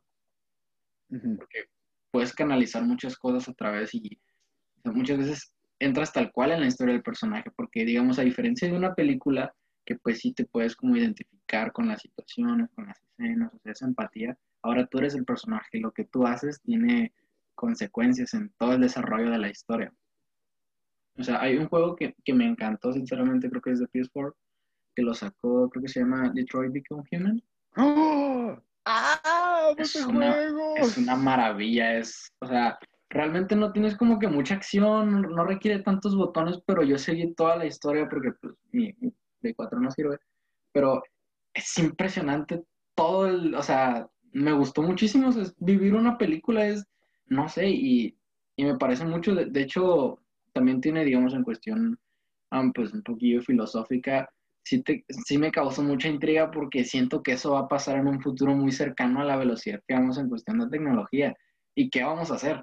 Realmente, esas escenas sí, o sea, es, no sé, me gustó mucho el juego. Entonces, ¿qué, qué es que cuando atrapan, cuando atrapan a, a, a, a, esta, no me acuerdo cómo se llama la, la, la nani, cuando la ah, atrapan, cuando tratan de cruzar el border y están como en ese campo de concentración, puta, esa escena lloré de que está en, en, está de que, oh God. No, y tiene muchos plot twists, o sea, cuando se da cuenta que, que la niña también es un robot, yo dije, Dios mío, ¿qué estoy viendo? O sea, dudé por completo de, de todo, hasta de mí fue como, es que la niña no, real, no parecía un robot, o sea, o sea, me hizo dudar un chingo de cosas ese juego. La neta, si tienen la oportunidad de verlo, de jugarlo, háganlo también, es, no sé. Ah, espera, advertencia, spoilers. Acabamos de un ah, spoiler muy grande. Bueno, dos. Ah, pero un juego que, eh, esos son de mis juegos favoritos, ya que lo pienso, los juegos en los cuales tus decisiones sí tienen consecuencias, porque, por ejemplo, si juegas un juego de Mario o algo, es, ok, pues morir muchas veces y tu consecuencia es, pierdes tus vidas o pierdes tu checkpoint. Ok, pero la historia siempre sigue siendo la misma. pero en juegos como Detroit Become Human, que puedes tener resultados completamente diferentes. O un juego que me encantó, que me compré, que sacaron cuando sacaron el PS5, o sea, está viejísimo, es como del 2003. ¿Cuándo sacaron el PS4? Como en... Ah, pues yo creo como en el 2000... 2016, ¿no? Ajá, por ahí. O sea, está muy viejo el juego. 2015, por ahí. Se llama, fue uno de los juegos que sacaron con la consola que se llama Until Dawn, que es un juego de miedo que también ah, sí, eh, la historia. Lo ubico, lo ubico. Such a good game. lo compré porque um, sabiendo a, uno de mis youtubers favoritos jugar una de una saga que hicieron con una antología de juegos que ya habían sacado uno que se llama Man of Medan y Little Hope. Estaba viendo el de Little Hope y también está muy padre. Te lo recomiendo que lo veas, creo que te va a gustar mucho por todo el significado que tiene. Sí, lo voy a ver. Pero aquí el de Until Dawn, no sé si has visto la historia, pero uff, uff, uff, no, y es que, de hecho, puedes, wow. Ah, perdón, tú prosigue, tú prosigue. No, los, los juegos de terror, o sea, lo, digamos, en cuestión antes era literatura con H.P. Lovecraft, que pues utilizaba el terror psicológico. Hay, un oh, juego que se llama, ah, no sé si es Diablo o si es Dark Souls, no me acuerdo bien, bien, pero esto no sé si, si ya lo comenté, igual. Lo que sucede en este juego es que pues Lovecraft utiliza el terror psicológico. Y entonces a través del terror psicológico tú generas tus miedos. Entonces son, son tus miedos, tus inseguridades, tus pavores, tus pesadillas, lo que estás viendo, lo que estás imaginando, lo que estás retratando. Entonces, aunque Lovecraft, al igual que Kafka, escribían para entenderse, para poder comprenderse, Lovecraft iba más hacia que nadie lo entendiera y al no entenderlo entendías por completo lo que Lovecraft estaba intentando dar a entender. Entonces el terror de hecho pues es uno de los instintos básicos del ser humano, o sea, el terror, el miedo en sí es mucho más primitivo que la ira, que, la alegría, que la tristeza, porque pues, el miedo te mueve, el miedo realmente te paraliza y te vas a la verga o te mueve y cambias por completo, ¿no? Y eso es un concepto. Es el fight or flight, ¿no? Ajá, de acuerdo. Entonces, el creador de uno de estos juegos, es que realmente no me acuerdo en este momento, pues estaba aprendiendo inglés y se puso a leer a Lovecraft para poder como desarrollar el juego. Bueno, no sé si fue para eso en su juventud lo leyó. La cosa está en que no entendía muy bien los conceptos del idioma y, y por consecuente, de cierta forma, entendió muy bien la idea de Lovecraft. Entonces, estás jugando, digamos, estás viendo visualmente lo que Lovecraft está dando a entender. Entonces, hay determinados momentos donde tu personaje, digamos, no sé si es por cuestión de miedo o por cuestión de que pierdes el control, empiezas a generar seres antropomorfos, antropomorfos que no tienen forma. Entonces, de repente ves un tentáculo, de repente ves una pierna, de repente, o sea, y llega un punto en el que no ves nada más que una luz. Y, y pues realmente asusta porque no sabes qué hay. Creo que el terror psicológico tiene, es mucho más pesado que el, el, el, poder verlo, o sea, digamos, en, en el caso de It, por ejemplo, a, mí no me asustó tanto, ni siquiera la viejita. O sea, claro, pues los típicos screams y todo el rollo, pero cuando empieza a sonar la música y luego aparece, ahí es cuando te asustas. Pero si no aparece la música, todavía es peor, porque la música se empieza a generar y a repetir y a repetir y a repetir en tu cabeza, y por eso no puedes dormir. Porque no sabes qué va a pasar, no sabes dónde va a derivar. Entonces, pero sigue, sígueme platicando de Until Sí, de que Until Dawn, eh, eso puede ser, me dio menos miedo cuando ya sabía qué es lo que te estás echando a cuando no sabía nada, porque yo entré ciego, no sabía nada del juego. Solo dije, ¿sabes qué? Si inspiraron Until Dawn y está a 20 dólares, I'm gonna buy it. Y lo compré y me senté como seis horas eh, eh, un fin de semana para pasar como la mitad del juego, porque yo estaba, ok, voy a buscar que todos a los como como las pistas porque estaba viendo en esta secuela que estaba jugando este youtuber que era algo que a ellos les había faltado hacer. Y todo empieza por, por la muerte de dos hermanas en como en un cottage. Ese es el, el, prólogo. Tú juegas como una de las hermanas, le hacen una broma una, una sale corriendo, la otra va a buscarla, juegas como ella. Y es como no quieres ir izquierda, derecha. Es como el, el que te da, te empieza a enseñar las mecánicas del juego. Ok sin, que tenga Ajá, sin que tenga consecuencias muy graves. Pero desde ahí empieza. Ah, desde ahí empieza. Por ejemplo, si vas Sí, sí, izquierda o sí. derecha, ahí no importa, pero ya tienes una decisión. Ajá. Pero ya en un Sí, futuro, sí. eso puede ser la vida o la muerte de algún personaje. Por sí, ejemplo, sí, sí, sí. yo maté a dos, a, a- yo, a- son, ok, son uno, dos, son creo que dos, cuatro, cinco, seis, creo que son ocho personajes que controlas. Y también porque como controlas la perspectiva de cada uno, eso, no sé, te da como más como empatía a ellos y como más remorse, más como ah, remorse de conciencia. Ah, Sí, porque o sea, pues, te carga, o sea, conciencia. eh, estás controlando la vida de, una persona, o sea, eh, está bajo tu decisión su vida. O sea, sí, o sea, tal, tal cual, o sea, digamos, tú tienes como, pues no es oportunidad, sino tienes, pues, es que no es ni libertad siquiera, o sea, la vida depende de ti. La, la vida de ese personaje está en tus manos. Ajá, porque aparte estás en control. No es Ajá. como que... Y sí lo, lo reseteé varias veces, sí te lo digo porque me estresaba. Porque aquí está la cosa. Ah, en Until Dawn, al principio no sabes, solamente se ven como sombras y hay como cartas con amenazas, pero no sabes qué es lo que te estás echando. Yo en verdad me estaba, perdón por el lenguaje, pero me estaba cagando de miedo. Estaba como, oh Dios, nada. ¿qué, qué es lo que está, qué, de qué, me- qué es lo que debería estar esperando? Ujú, Pero luego cuando ya sabes que son unas criaturas, son como dos antagonistas a cierto punto, ujú. dos como, son como dos problemas. Ah, em, ya como, ok, esto me estás echando, me da miedo el que me aparezca, más como ya sé qué es lo que es, ya sé, o sea, ya me puedo preparar y ya no me causa el mismo sentido de terror que me causaba al principio. Sí, sí, creo que de primera mano es más terrorífico. Tiene mayor Sí, peso. sí. Y wow, wow, wow. Es, uf, es mm. Por ejemplo, y también está, eh, me, me gustó mucho la, me gusta mucho la dinámica porque hubo ah, un personaje que se llama Chris, que tiene, que es un güerito. Eh, porque te los dan como en parejas, si podría ser. ujú. Y van como rotándose una- entre la historia.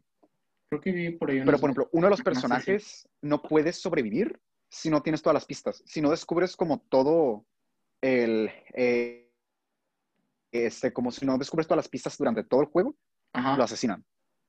Es Wow. una consecuencia y tienes que averiguarlo, que es como eh, uno que te está haciendo como una broma, pero también está este este güey que es como el inconsciente hasta cierto punto, no el inconsciente, Ujú, pero tú como el tú estás hablando con él como cuál es tu peor miedo y tú ya escoges si hay como un libro y es como que arañas, serpientes, payasos, zombies, tú vas escogiendo ah Vas no sé, eso, el personaje. ay no, es, es, es, es está bien intenso, me encanta, es lo, voy a ver. es maravilla de juego. Sí, para velo o, com- o compra, si tienes el pase de, de- de PlayStation, capaz que está Ujú. gratis porque es un juego ya muy viejito. Capaz. Voy a, voy a checar. Ajá. Chécalo y si está, juégalo, por favor. Está muy bueno. No te voy a decir qué qué es lo que te acecha ni nada, pero está tan bueno. Pero hay cosas, por ejemplo, si, ah, como te decía, este muchacho y hay una muchacha, y si tratas de hacer algo a la muchacha, o sea, si dices alguna cosa mal contra ella, o en algún momento tomaste la acción equivocada, o si, o sea, eh, hay una parte en la que el muchacho está corriendo de algo que no voy a decir. Ok, para no generar y tantos ella- después de todos los que ya vimos. Simón. So, tiene, y, pero tú estás corriendo, ¿no? Y te estás defendiendo, y tú estás contando al muchacho, y la muchacha te está esperando en la puerta, pero si trataste de hacerle algo, no te la abre, y te asesinan. Pero no sabes eso, y es como, ¿qué? Wow. Pero Sí. si, si estuviste de Ah, su mucho. lado todo ese tiempo, sí te abre la puerta y se alcanza a sobrevivir. Pero son cosas que pasan desde antes. Y hay una parte que me gusta mucho, eso sí te lo tengo que decir, perdón, perdón, es que estoy hablando mucho y I'm just No, no pasa so nada. excited. Porque no puedo hablar con nadie de este juego. Um, hay una muchacha que juegas como des- muy tarde en el juego, que ella se queda en, el, en la cabaña, Ujú. que ah, le roban su ropa por- porque ella se fue a bañar y pues está en una toalla. Ok. Pero está sola en la cabaña porque todos fueron de que ah, se fue la luz o así. Y hay como un asesino y tienes que correr, pero puta, es como tener como, ok, está atrás de mí, ¿qué es lo que voy a hacer? Tengo que ir Ah. izquierda, derecha, me escondo, corro. Y estás como, ah, me encantó esa escena. Pero debes de experimentarlo, debes de experimentarlo por primera persona. Sí, lo, lo, voy a, mínimo lo voy a checar, porque creo que ubico, o sea, ubico el, el, título, por supuesto, pero no, no la historia y o sea, siento que, ajá, me llamó mucho la atención. Ahora, ya un poquito para cerrar con, con esto, ¿qué opinas de The Last of Us? Que es un juego hasta cierto punto lineal, pero que la historia es muy inmersiva, me parece una joya, uno de los mejores juegos que he visto y he jugado. Entonces, ¿qué opinas del juego? Nunca lo he jugado, más bien solo he escuchado de él porque sí he visto toda la fama al respecto. Me han dicho que es muy bueno. Sé que el segundo no tuvo tanto impacto como el primero. Sí, no. Pero el primero es No me gustó que ganaron los Game Awards, by the way. No. Que no más de la mitad de los premios y no, no me gustó. Pero el punto es, me dijeron que es muy bueno, pero no sé nada más de eso. Nada más. No, pues checa, es, pues es de zombies, es en un futuro post-apocalíptico, entonces, pero es muy distinto a Resident Evil, o, Evil, perdón, o a muchos juegos, ajá, muy... Es como más orientado a The Walking Dead, de los de Telltale Games. Un poco, sí, pero digamos que aquí no tienes como la oportunidad de tomar las decisiones como en Until Dawn, como en Beyond the Souls, como en Life is Stranger. Es más lineal, ajá, no tiene el butterfly effect. Pero entras tanto en el personaje que te duele tomar esas acciones. O sea, y aunque sabes que, digamos, en el caso de Ellie la tienes que salvar, si, si te pones en duda, o sea, realmente le tienes cierto cariño a la niña. Incluso cuando, pues, no sé, o sea, porque entiendes todo lo que pasó Joel, creo que es el personaje, creo. Ah, se llama. Y el cómo, pues, le tiene tanto cariño a la niña que ya no la puede dejar. Y no sé, o sea, me hizo llorar, el juego es, no sé, es una maravilla. Nota qué gran historia. Pero, pues sí, yo siento que tampoco se lo debería llevar, creo que le tiraría más a Cyberpunk en, el caso de Pero pues The Last of Us tiene mucho mejor preparación y, todo el rollo. Cyberpunk dejó mucho que desear, pero pues creo que se entiende, ¿no? Es un juego que sinceramente es muy grande en cuestión de, de mapa, del mundo abierto, de todo lo que puedes hacer. Como en cuestión, o sea, te da cierta oportunidad de libre albedrío, también tienes decisiones, o sea, el juego está muy completo. Entonces, no le tiro tanto de, le faltó mucho, pero pues para un juego de 10 años es como, ok, la neta sí te faltó, güey. Um, pues para pues, más o menos ir cerrando y, y, pues yo creo que voy a dejar la pregunta en qué crees porque me gustaría, tengo mucha curiosidad y el otro día te lo comenté en cuestión del, lenguaje. ¿Manejas mucho vocabulario en inglés al principio de, de, bueno, para iniciar a grabar este rollo? Me dices que se estaba complicando porque tienes el teléfono en francés.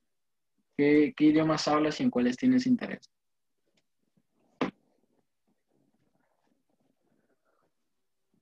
Ah, pues ahorita soy bilingüe en entrenamiento para trilingüe. Eh, mi, lengua materna es español y pues sé inglés prácticamente pues por toda la vida porque vivo en frontera y en sí porque la mayoría de mis círculos de amistades uh, hablan, uh, frecuentan hablar en inglés, por eso la mayoría de aquí que hemos estado conversando, he estado hablando en inglés, perdón, puedo sacar algunos términos y a veces no encuentro.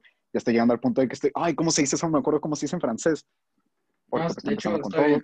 Ajá. Y en sí, mi, en sí, mi técnica para aprender, como soy muy malo para estar en clases, uh, lo que hago, como me acordé que, como decía antes, que para aprender inglés, más que aprender durante clase de que el A, B, C y, los, y la parte gramática, lo aprendí más mediante experiencia por las veces que cruzaba Estados Unidos y tenía comunicación con personas las cuales me forzaba a hablar el idioma o en sí cuando tenía que ver películas que solo estaban en el idioma o mis videojuegos.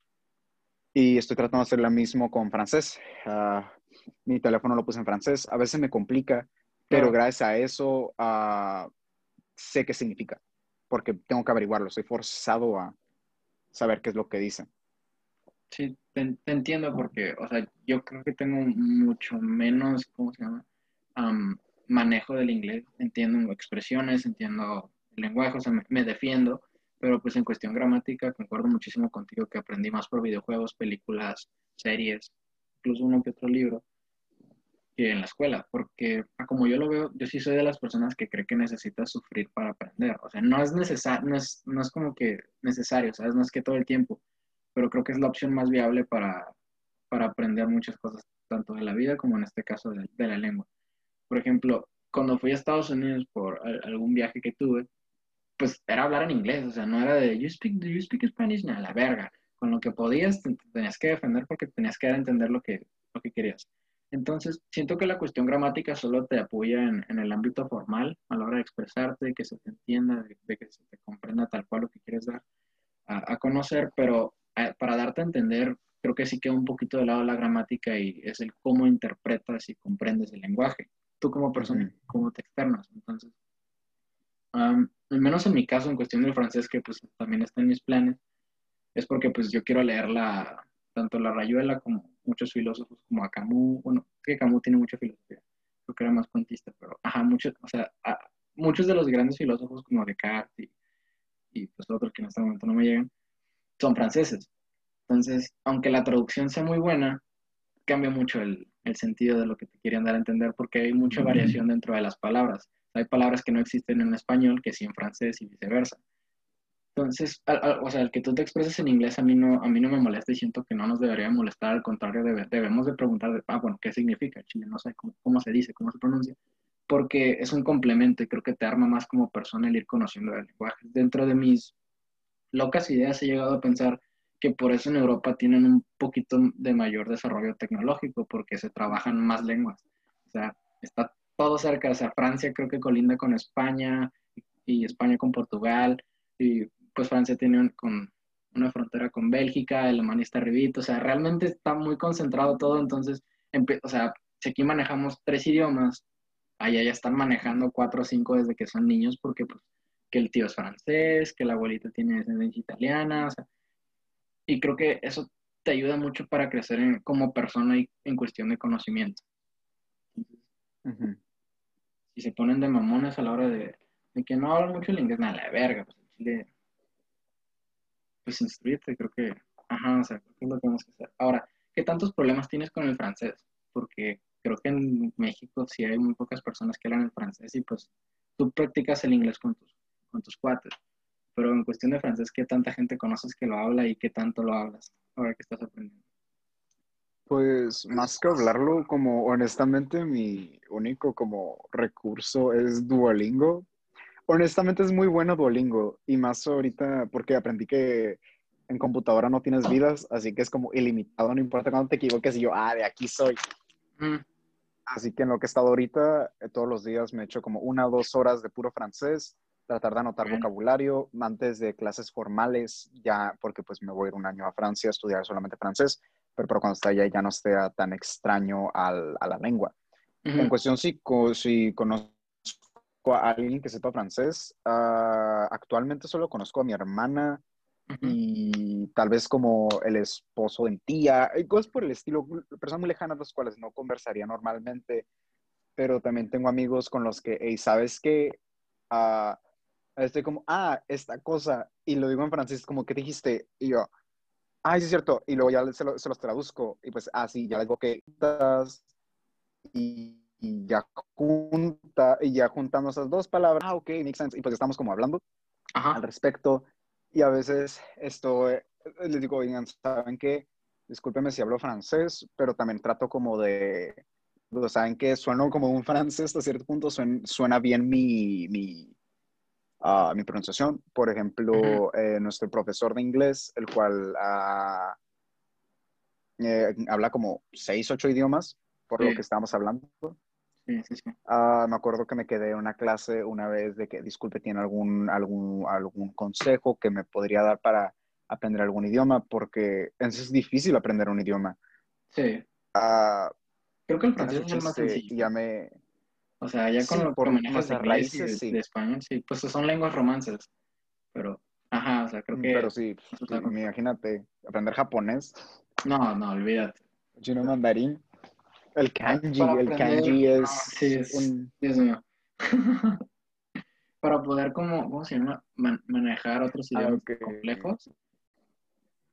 Am, ya regresamos después de un pequeño corte. Me comentabas que te quedabas con el profe Comba. Sí, sí. Ah, estábamos, estaba con el profesor, con, con el teacher Comba, y le había dicho el cómo, el, pues el qué es lo que hizo, si tiene algún tip, algo que me podría ayudar para aprender el idioma.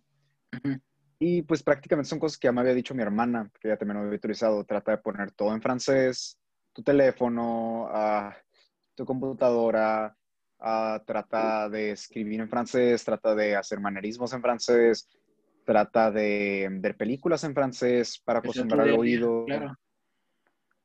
Ajá, y pues yo, pues empezó es como mi goal ahorita, ver de que todas las películas que pueda ahorita en las vacaciones en francés, especialmente las clásicas de Disney como Los Aristogatos, a La Dama y el Vagabundo, Gran movie. por, Otra gran movie. ajá, de que verlos todos en francés. Y sorprendentemente sí les entiendo un poco. O sea, si me mm, vi Cenicienta y está, ok, sí entiendo lo que me están tratando de explicar. Pero si Ujú. los nexos cambian mucho y Sí. ahorita que estaba viendo, por ejemplo, en Duolingo, ah, la gramática, esa es una, sí es una patada en el trasero, perdón por, el, Sí, ah, no, no, no. por la forma de Está expresión, muy complicado. No, te preocupes. pero cambia, el género tiene que ver muchísimo, muchísimo al, por la- al escribir en francés.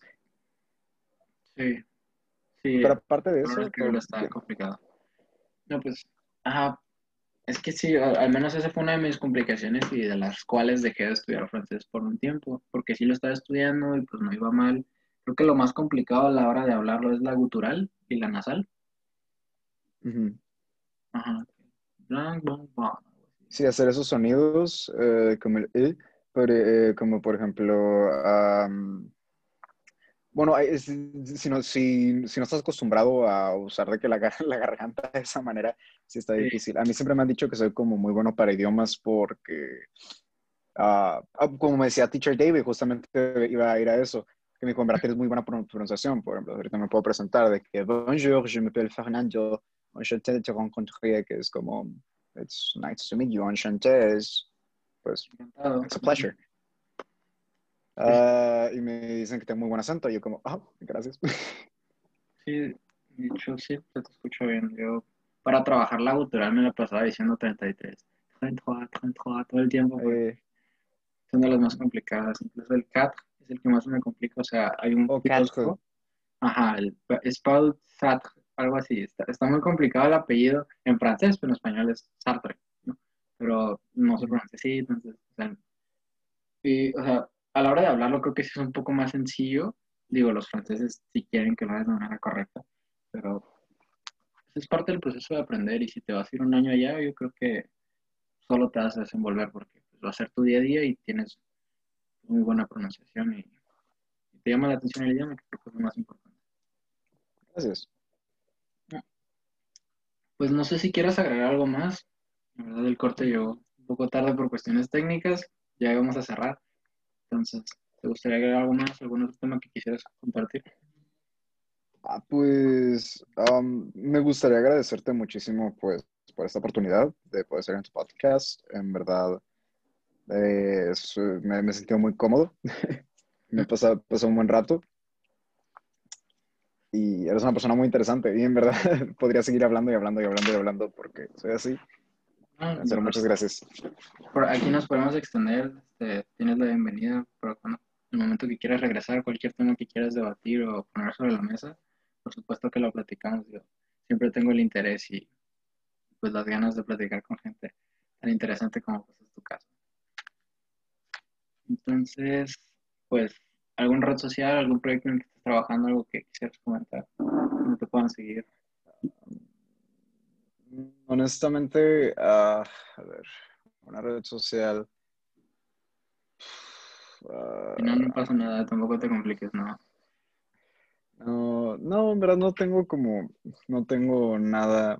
O sea, estaba haciendo una cuenta para subir mi, mi arte, pero en verdad a- al final la dejé ahí, pero eh, no pasa nada. Ah, Gracias formas. Aviéntatelo, no pierdes nada. Es, una forma, creo que Am, sí tienes, o sea, yo tengo mi, mi brief, que pues ahí comparto todos mis escritos que pues no publico en, digamos, en la cuenta principal porque, ajá, me dan miedo las críticas. Ya le estoy perdiendo el miedo, pero pues sí, de repente puedes decir algo que incomode y pelearte con una persona que no quieres pelear y es un caos, pero si es de arte, yo creo que sí, aviéntate.